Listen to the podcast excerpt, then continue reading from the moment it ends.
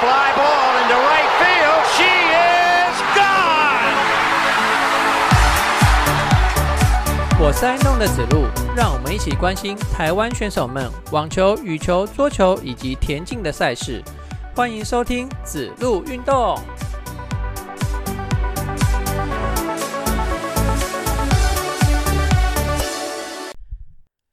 欢迎收听子路运动第三十二集节目，我是爱弄的子路。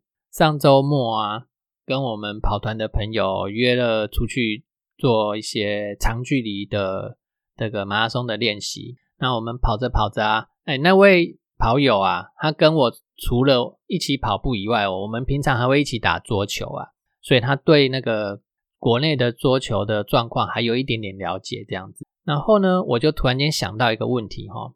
像我去年的节目做了一整年呐，台湾选手究竟有有多少人在打职业赛？其实我自己也不太清楚诶，因为我从来没有去统计过这个资料哈。然后我就随口问了他这个问题，他当然不会知道啊，就连我自己有做节目的人，我自己都不知道了哈。好嘞，所以我回到家以后，我就想说，好，那我在这集的节目呢，哎，就把这个东西拿出来讲。所以我就把我去年的档案哦打开来，然后。把去年有参加过职业赛的选手哦做了一些统计哈，然后呢，我做的统计是说，二零二三年呢，你只要在职业赛场上有出场过一场，哦，我就算是你有打职业赛了，好，只要有一场就算了哈。然后我把网球选手、羽毛球选手还有桌球选手，通通都做了一个统计，然后再把它区分成，哎，男子选手分别有多少人，女子选手有多少人。好，那我就学我们的光头大叔哦。我在这一集的节目之后，把我这个统计资料告诉你。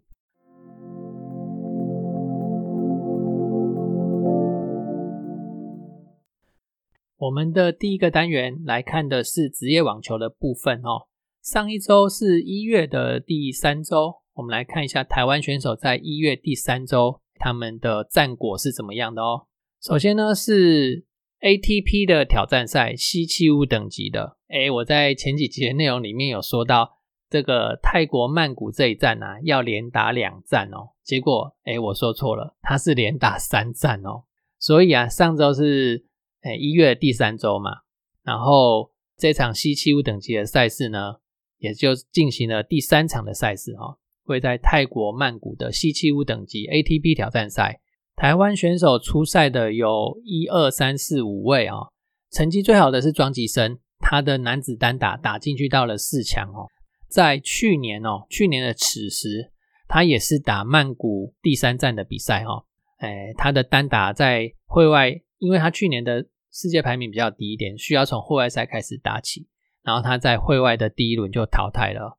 今年呢，则是卷土重来，再来参加这一场泰国曼谷的 ATP 挑战赛。结果呢，今年打进去到了男单的四强哦，这边会为他带进不少的分数哦。那预计他下周的单打排名呢，就会比今比这个礼拜啦上升很多。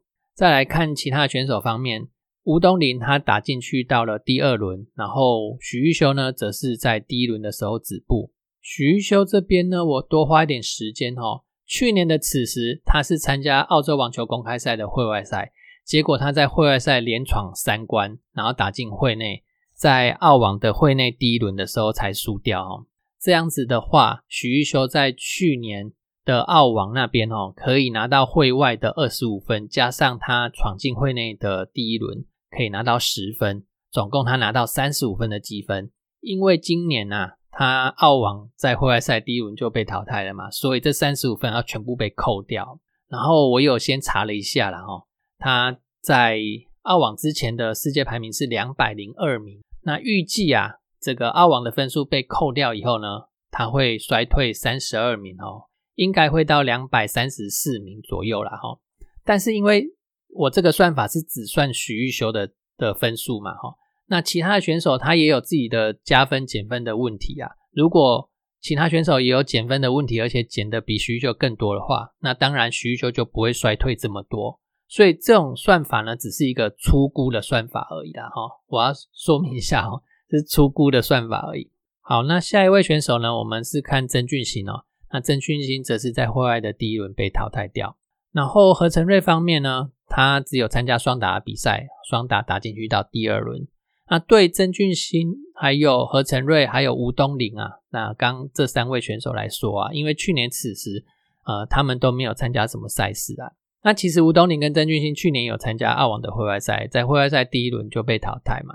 那所以去年这个时候他们都是没有职业的积分进账哦。所以所以今年的成绩，呃，不管你打了。即使你打的不好啦，那也不会被扣到分数这样子。好，接下来我们看其他的选手。这位选手是黄崇豪哦，他参加的是位在印度的 ITF 巡回赛 M 二五等级哦。然后他在呃单打第二轮，然后双打呢也是在第二轮的时候被淘汰。另外三位选手骆建勋、苏玉祥还有陈威林呢，则是参加位在突尼西亚的莫纳斯提尔站，这是 M 十五等级的 ITF 巡回赛。那很可惜，三个人的单打都没有办法通过户外赛的考验。女子选手这边呢，呃，我们就先来看参加澳洲网球公开赛女子双打的这三名选手哦。首先是詹浩琴哦，她在第二轮的时候就被淘汰了。然后吴芳贤呢，则是闯进去到第三轮哦。第三轮就大概十六强了，因为澳网的双打女双啊，啊，不管女双还是男双啊，呃，是是六十四签的哈，六十四签的。那吴方贤闯进去第三轮就是十六强啦，十六强还没有开打哦，所以所以到目前为止至少有十六强的成绩哦，是他生涯在澳网的最佳成绩哦。那当然我们希望他继续向前挺进啊。那另外一位选手谢淑伟呢，则是已经闯进去到了八强了哦，是第四轮的比赛啦。诶，十六强的赛事是昨。昨天打完的哈，昨天赢球了嘛哈，所以就闯进去八强，加油加油，继续向前挺进啊！啊，那同同时谢淑薇有参加混双的比赛哦。那其实混双嗯，真的不是挺重要啦，那所以我们就略过这个混双的赛事啊。好，我们接着呢就来看其他的选手哦。梁恩硕他参加的是 W 五十的 ITF 巡回赛，是印在印度的比赛哦。啊，很可惜单双打都在第一轮的时候落败啊。呃，梁恩硕，嗯，今年今年开始打了三站的 W 五十的 ITF 巡回赛，呃，不管是单打跟双打哦，到目前为止都是在第一轮就淘汰了哈。这个状况还要再调整一下哦。另外一位选手也是参加位在印度的这场 W 五十的 ITF 巡回赛，他是李雨云哦。他的单打呢，从户外赛开始打起，但是没有办法通过户外赛的考验。那双打呢，则是呃可以从会内赛开始打，而且一路的向前挺进，打进去到了决赛。那在决赛里面又打到了第三盘哦，第三盘，诶，现在的女双都是抢十啊，第三盘都是抢十啊，就是可以缩短那个比赛的时间嘛，让比赛可以更节奏更快一点。那在抢十的状况之下呢，那李允他们的组合以八比十哦这样子些微的比数。呃，落败了，很很可惜啊，屈居于亚军呐。不过这场 W 五十的 ITF 巡回赛的亚军呢，也是李雨云生涯最好的成绩哦。对这位还没满二十岁的小将来讲哦，那值得期待啊。另外一位选手许婕妤呢，则是参加位在美国的 ITF 巡回赛，是 W 三十五等级的赛事。那单打从户外赛开始打起，很可惜止步在户外的最终轮。那双打呢？呃，则是在第一轮的时候落败。好的，那以上呢就是网球选手的成绩。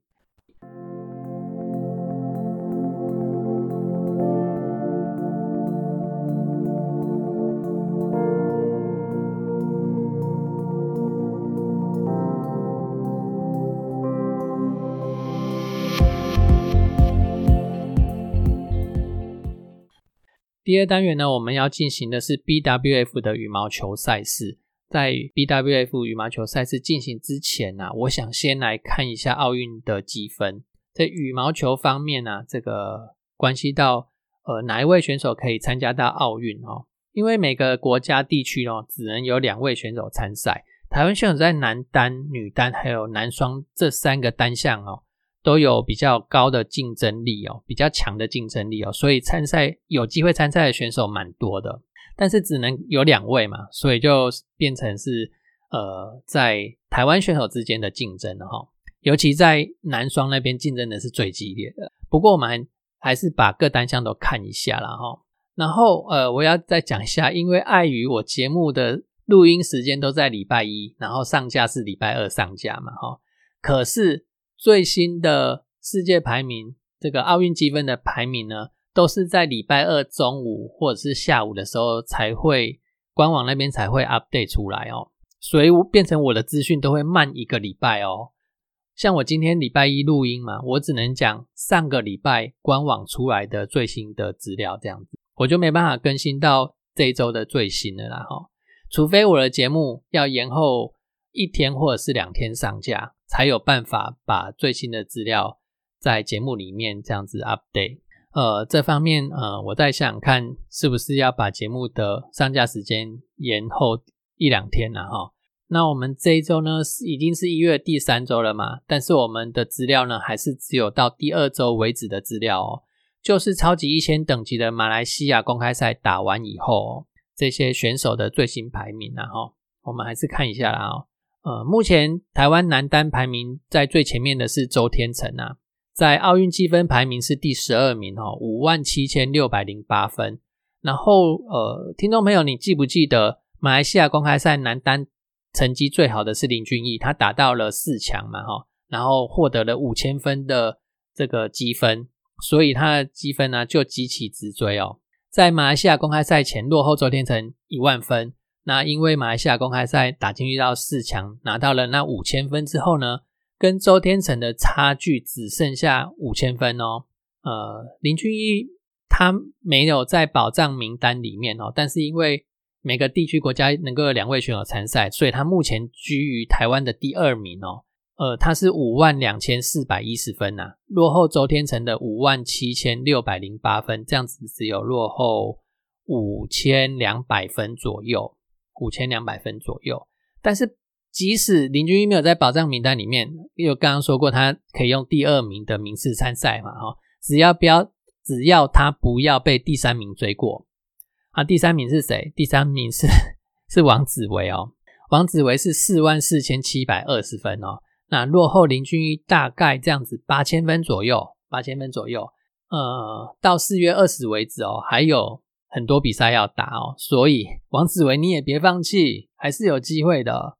落后呃八千分左右哦，再来王子维第三名，然后第四名呢是苏立阳，苏立阳是三万八千一百二十分左右哦。这样子的话，呃，苏利扬又落后王子维大概六千分呐。好，这是男单的状况哦。再来，我们就来看一下女单哦。女单第一个当然是就是戴资颖啊，戴资颖的奥运积分目前居于世界全全球第三名啊，就落后安喜跟陈雨菲哦。我个人觉得啦，你只要在前四名就可以了，因为你只要在前四种子的排名里面哦，呃，就会比较好打一点呐。所以。你是排在第三或第四哦，都还 OK。那跟后面在追的人呢？后面是三口茜，然后再是马林哦。那我刚刚讲说，只要在前四种子就好了嘛，所以我们就看到第五名的马林哦。马林目前落后戴志颖，其实也只有五千分而已啊，落后的并不多。所以呃，戴志颖这边还是要保持着他的目前的排名哦，才不会落居到那个四四号种子以后哦。好，那。台湾的女单哦，排名第二的她是许文琪哦，第三的呢原本是白玉珀。那经过超级一千等级的马来西亚大师赛、马来西亚公开赛啦，哈，抱歉，马来西亚公开赛之后，白玉珀就被宋硕云给超越了。因为白玉珀在马来西亚公开赛第一轮止步，宋硕云则是打进去到第二轮哦，所以呢，宋硕云就超越了白玉珀，目前居台湾女单的第三名。好。那我们主要要看的是宋硕云跟就是第三名跟第二名的差距啊。宋宋硕宇呢，目前是三万七千零六十分哦，许文琪是四万一千三百七十四分，这样才差不到五千分呢。所以只要一个大赛的成绩好坏哦，就会逆转哦。所以许文琪还是要注意哦。相对的，宋硕云跟这个白玉珀，白玉珀也没落后很多，白玉珀才落后宋硕云两千分而已啊，所以对白玉珀跟宋硕云来讲，两个人还是有机会的哦，还是有机会的哦。再来看男双的部分哦，男双真的是台湾的男双竞争力真的是很强哦。呃，排名在最前面的是李阳跟王麒麟哦，那在安全名单里面哦，他是六万七千七百九十八分。然后另外三组的男双呢，没有在安全名单里面哦，但是只要你抢到第二名哦，那绝对也是有办法参加奥运的。目前的第二名是李泽辉跟杨博轩哦，四万七千一百八十分哦，跟李阳、王麒麟的差距达到两万分哦，这要追到比较难啊。那他们主要任务应该要防止被后面的人超越啦。李泽辉跟杨博轩刚刚讲四万七千一百八十分哦，然后第三名的李氏兄弟哦，李方任跟李方志呢，四万五千五百八十分，这差距不到两千分哦。这一个可能三百，一个五百等级的赛事就反转了。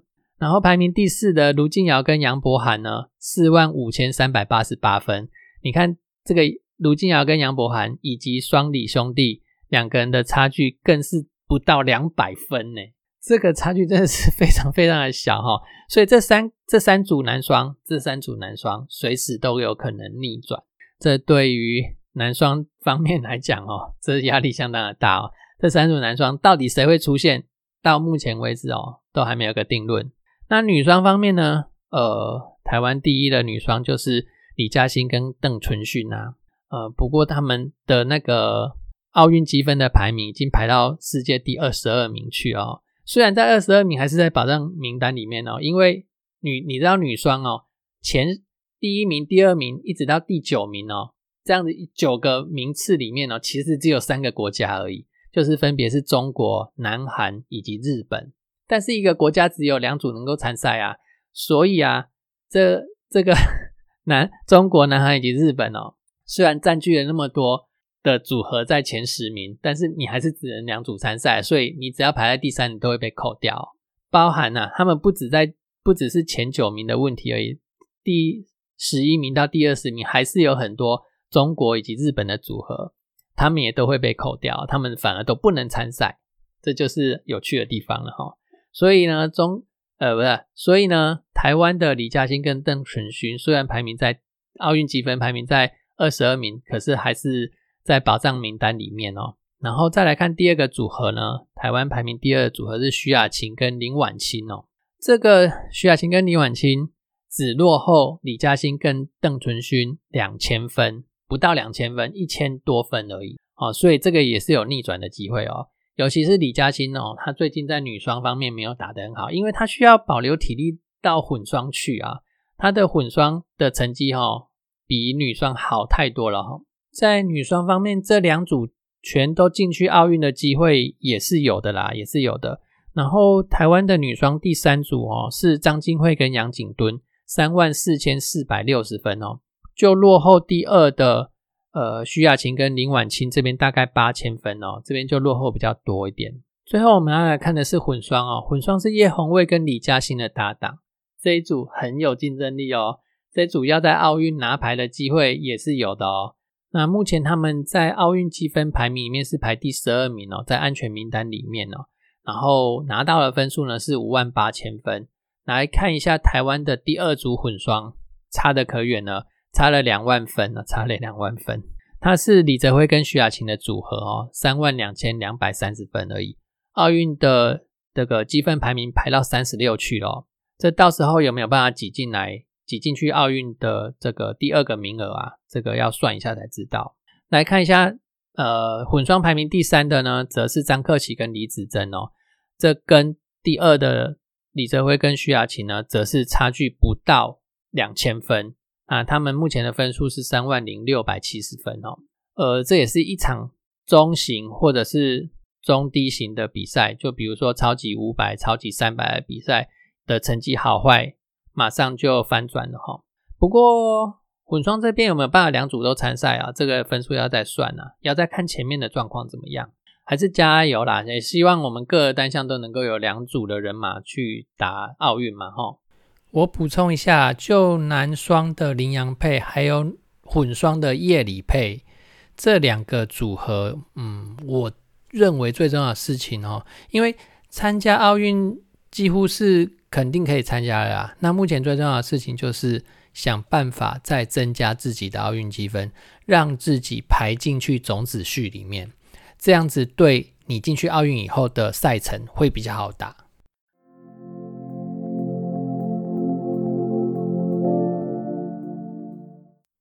好，那我们接下来就进入我们的 BWF 赛事啦。上周进行的 BW BWF 赛事是超级七百五的印度公开赛哦，七百五哦，这分数也是很高哦。好的，那我们就来看一下这场中高等级的赛事，台湾选手的成绩喽。我们先从男单来开始看起，参加男单的选手有一二三四五位。男单有五位选手参赛，其中有三位在第一轮被淘汰，分别是周天成、然后林俊逸还有李佳豪哦。这个周天成已经连两场，今年开开季开启二零要怎么讲？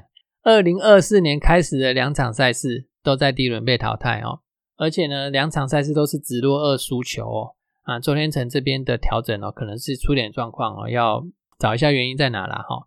那另外一位选手李佳豪呢，也是今年开赛的两场赛事都被淘汰哦。但是李佳豪两场赛事都是打到决胜局，而且决胜局呃都有机会拿下来哦。最后以些微的比数输掉，然后两场也是都在第一轮被淘汰。那这边呢，嗯，是不是自己的细腻度还差了一点点哦？这这个也要再加加油了哈。另外一位选手林俊一在上一场超级一千的马来西亚公开赛打进去四强之后呢，这一场超级七百五的印度 印度公开赛呢，则是在第一轮输给了这个丹麦的选手。那好那我们来看一下两位打到第二轮以上的选手呢，是苏利昂。苏利昂在第二轮的时候遇到了自家人王子维哦，被王子维给打败啊，所以苏利昂止步在第二轮。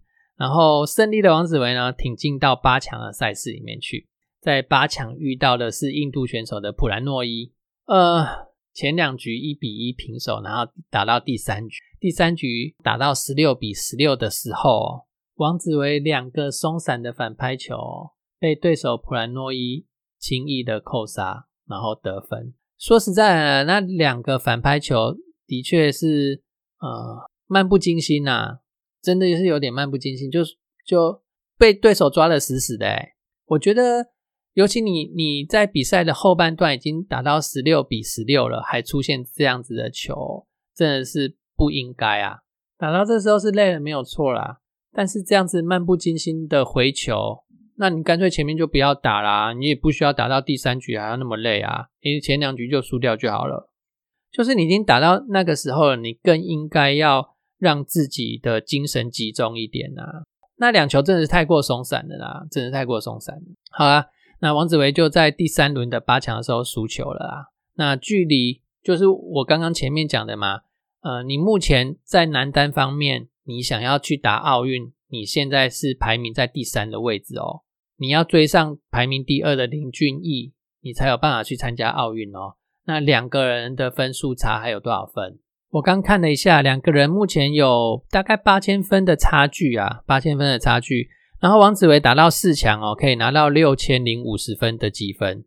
那林俊逸在这场比赛呢，在三十二强的第一轮的时候输球嘛，则是拿到两千六百六十分哦。这样子等于是王子维可以追追了三千五百分左右回来啊。八千减掉三千五，你就还有输个五千分左右嘛。哈，你如果能够。我我真的觉得太可惜，你打到第三局的十六比十六了。你如果能够撑住，你如果能够把你的精神再集中一点，不要打那么松散，你很认真的打球输了就算了。可是那很明显的是松散的打球，这样子输掉就是不甘愿呐。至少那个球迷在看球的角度也看得不爽啊。啊，你你如果能够打到四强哦，你可以再多追回一千五百分呢，是不是？这也是关系到你自己能不能参加奥运啊。这是。啊，这是刀子口豆腐心嘛？好啦，好啦，那来，我们来看一下女单啊，看一下女单。女单有四名的女单选手参加这次的印度公开赛啊，超级七百五的印度公开赛哦。然后呃，有两位选手在第一轮遭到淘汰哦，分别是许文琪跟宋硕云哦。那尤其是许文琪比较可惜哦，他的第一轮对手是抽到非种子的对手，那很可惜没有没有。就是签运好，但是自己没打好。那宋硕云方面呢，则是抽到种子选手了，那就输球就比较安慰一点了哦。有人这样讲，好了，那有晋级到第二轮的呢，则是戴志颖跟白玉珀。白玉珀在第二轮遇到中国的陈宇飞哦，然后就输球了。戴志颖方面呢，则是在这一场超级七百五的印度公开赛拿到了最后的冠军。我们恭喜戴志颖哦！补充一下哦，戴志颖在这场赛事的决赛碰上的是中国的陈宇飞。那至于呃，大家都很关心南韩的安喜莹呢，则是在八强的时候就输给了新加坡的杨家明哦。呃，安行是在第一局输掉，然后第二局零比三落后的状况之下选择退赛。安行是说他的大腿出现问题啊，所以他选择退赛啊。我觉得退赛是好事啊。呃，以安行的伤势来讲啊，退赛是好事啊。哈，硬撑哦反而不好哦。啊，我我我看他的 奥运现在也岌岌可危了哈。如果他的伤势一直好不了的话哦，现在距离奥运也剩下。六七个月而已啊，哈！你在拖着伤势哦，你今年的奥运就没了。你知道安行今年是二十一岁，如果今年的奥运他没办法拿冠军的话，四年以后他就变二十五岁了哦。你要拿冠军的机会就越低了哦，因为现在是安行的巅峰年嘛，哦，你四年以后你绝对是慢慢的在走下坡了啦，所以到时候你要拿冠军的机会是越越来越低了啦。但是。我倒是希望安行今年受伤严重一点，这是私心嘛？我但是希望台湾选手拿到奥运冠军啊！安行的受伤越严重的话，对于我们的戴志颖来讲就是越好啊，是不是？我当然是希望，呃，不管是戴志颖，或者是到时候去参加奥运的许文琪，或者是宋硕云，或者是白玉珀，都可以，只要台湾选手有打出好成绩，这是就是我们的私心嘛？这是 of course。好，那不管啦，我们来看一下。男单的部分呢，不是不是男单呐，我们来看一下男双的部分哦。我们来看一下男双的部分。首先呢是呃有四组的男双参加这次的呃七百五的印度公开赛哈。四组男双里面有两组男双第一轮遭到淘汰，然后有两组男双呢晋级到第二轮里面去，而且很有趣哦。上礼拜在马来西亚公开赛第一轮输球的组合。在这场印度公开赛里面都赢球，然后上一场在马来西亚公开赛晋级到第二轮的组合，在这一场的印度公开赛都在第一轮输球，所以就是没有人连胜，也没有人连败的意思哦。好，在第一轮输球呢是李泽辉跟杨博轩的组合，啊，他输给第一种子中国的梁伟坑跟王昶啊，这就 fine，就第一种子嘛。那至于另外一个组合李方任跟李方志啊，他们也在第一轮输球。他输的对象则是第二种子的印度组合啦，那也 OK 啦，没没办法啦，这签运不好嘛。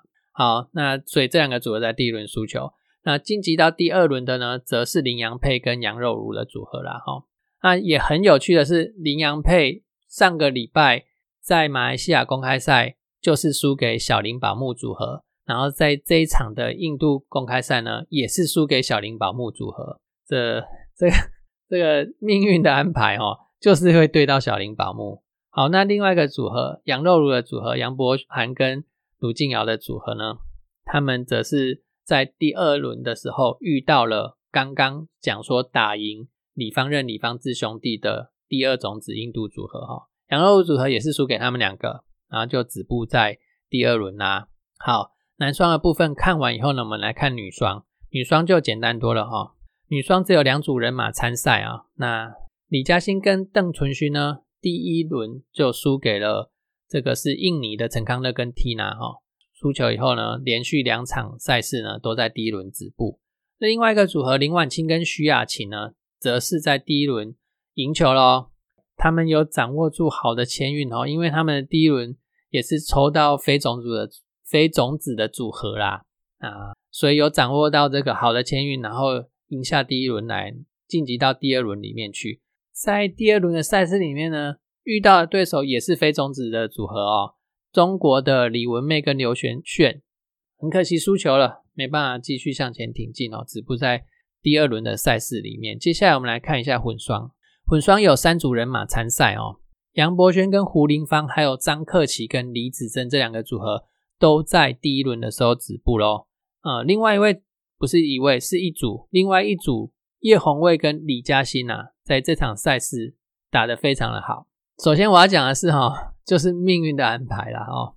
上周在马来西亚公开赛的三十二强第一轮的赛事，遇到了呃新加坡的许荣凯跟陈维涵的夫妻档，然后在这一场七百五的印度公开赛的三十二轮三十二强第一轮，又遇到了新加坡的许荣凯跟陈维涵这对夫妻档。你看，这是命运的安排，就是这么刚好。上周输球以后，这周赢球，把上周的输球给讨回来了哈。那这周赢球以后，顺利的闯进到十六强的赛事里面去，而且不只是打到十六强哦，是一直往前挺进，挺进到了四强哦。打到四强哦，第三局才以些微的比数，我记得是二十一比十八吧，输给泰国的的蔡鹏跟萨西里亚哦，很可惜啊。没办法继续向前挺进，挺进到决赛里面去哦。不过这也是呃叶嘉欣跟叶嘉欣、叶红卫跟李嘉欣呐哦。不过这也是叶红卫跟李嘉欣两个人生涯最好的成绩哦，打到超级七百五印度公开赛的四强。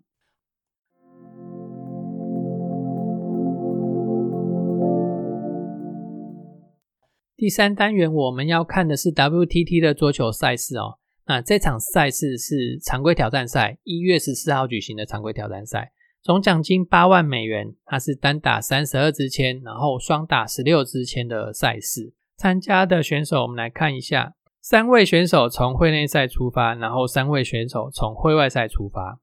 我们来看一下，先来看一下了哈。从会外赛出发的选手杨子怡，很可惜在会外第三轮的时候输球。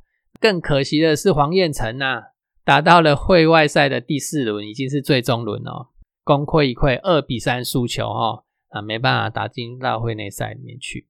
另外一位选手从会外赛出发的是冯艺兴哦，他则是通过了会外赛的考验哦，打到会内赛里面。那到会内的第二轮才输给南韩的林中勋哦，这名字不好念。第二轮输给南韩的林中勋，然后同时打到第二轮的还有高成瑞哦。高成瑞是直接打会内赛哦，他就世界排名够了，就不需要从会外赛开始打起嘛，哈。那在第在在第二轮输给了日本的沪上准辅，同样是第二轮止步啦。那另外一位选手庄智渊呢，则是第一轮就输球了哈。然后还有林云如，林云如打到了四强，输给了德国的经典人物波尔啊。在这一站呢，我也帮大家把奖金的部分哦去查了一下哦。我刚刚讲说常规挑战赛嘛，八万美元的总奖金呢，然后林云如达到四强呢，可以获得一千五百美元的奖金。一千五百美元这样多吗？还要扣税哦。那扣税的方式是因为他是在杜哈打比赛，所以依照杜哈当地的税率去扣税。那我不会知道 杜哈的税率是多少，所以我不晓得他要扣多少税。基本上国外的税应该都不低吧，哈。那你想想看，才打到四强才一千五百美元呢，一千五百美元是多少多少多少钱的台币啊？大概四万多的台币是吧？然后再扣完税，其实没多少钱呢。你要扣机票哎。好，那我们来看一下第一轮就输球的庄智渊，他拿到了五百二十五美元的奖金，然后还要扣税哦，这样子连机票都不够付了吧？第二轮的高成瑞跟冯艺兴呢，则是拿到了七百七十五美元的奖金，美金呐哈，那也还要再扣税啦。那这样算一算，其实真的是啊，运动员真的是很辛苦诶尤其是你看冯艺兴从会外赛赢了四轮，然后打进会内，然后会内再赢了第一轮，打进到第二轮，将要连赢五场球赛，拿到七百七十五美元的奖金。嗯，该怎么说啊？运动员真的是很辛苦了，我只能这样讲哦。好，那我们来看一下女子选手的部分哦。女子选手，哎，这边有两位选手从户外赛出发，然后郑先知在会外的第一轮就输球了。黄宇桥的部分呢，则是通过户外赛考验。我刚刚讲男子选手会要会外要过四轮嘛，哈，那女子选手呢，会外则是只要过三轮，你就可以闯进会内赛了。黄宇桥就是在会外连过三关啊，闯进到会内的。的第一关的时候呢，就在会内第一轮输球啦。那还有刘星一哦，他也是在会内的第一轮输球。李玉纯呢，也是会内的第一轮输球。李玉纯跟刘星一是直接世界排名够啦，就直接从会内赛开始打起。郑怡静呢，则是会内的第二轮输球。这场打的最好的女单选手是陈思雨，她打进去到了会内的第三轮。好，第三轮是几强？我刚刚有讲，这是三十二千的赛事嘛，哈，所以第三轮就是十六强啦。好，再来看一下男双的部分哦。黄彦成跟冯艺兴哦，从会外赛出发哦，虽然会外的第一轮赢球，但是第二轮呢，则是输掉了啦，很可惜哦。你那个男双只要过两轮就可以达到会内了哦，那很可惜在会外的第二轮输球。那另外一个组合庄智渊跟高成瑞呢，则是打进去到了会内的第二轮。那双打打到会内的第二轮呢，则是可以获得三百二十五美元的奖金啊，三百二十五扣完税，然后再两个人分，这样子一个人是能够分到多少钱？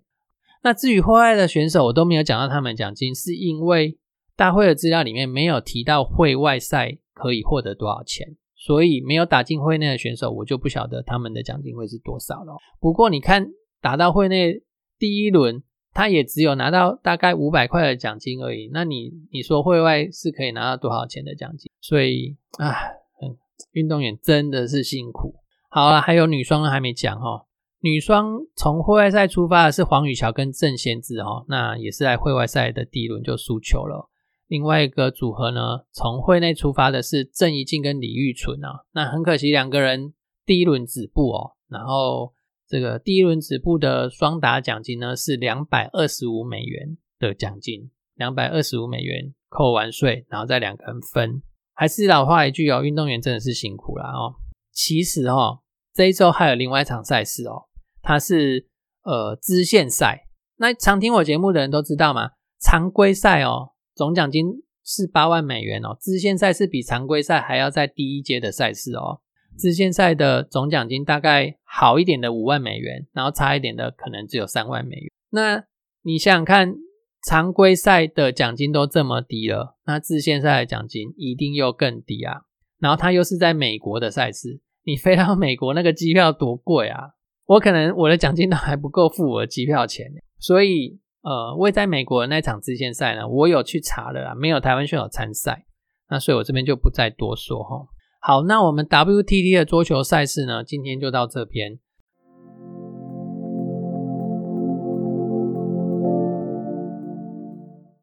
接下来呢，我要来公布我节目一开始啊有讲到的那个问题的答案啊。台湾在二零二三年哦，有出赛的男子网球选手总共有三十四位，女子的网球选手呢有三十位，所以两个加起来有六十四位的选手。也就是说呢，职业网球有出赛记录的所有台湾选手有六十四位，不分男女哦，有六十四位。好，再来我们来看一下羽毛球的部分哦，男子选手有出赛记录的有一百零一位哦，这个可让我统计到快死掉了哦。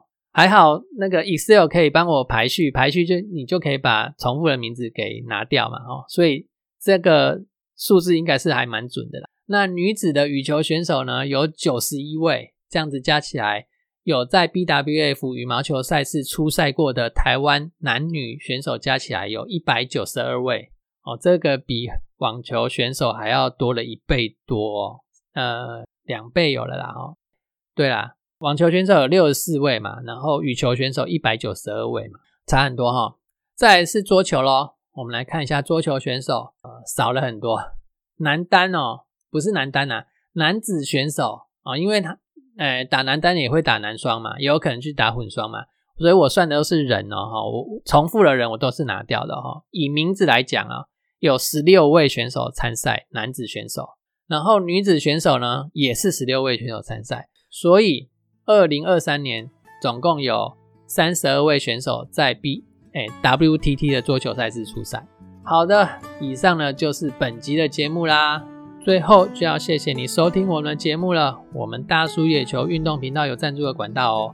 我们在泽泽募资平台上有五十四、一百五十四，还有两百五十四等等不同的赞助方案。如果你觉得我们的节目还不错，欢迎给我们一点鼓励。如果你暂时没有这样的打算跟计划也没有关系，你的收听呢就是对我们最大的支持啦。欢迎分享我们节目给你的亲朋好友。如果你觉得我们还有改进的地方呢，也欢迎告诉我们，让我们有可以改进的空间哦。我们下周见，拜拜。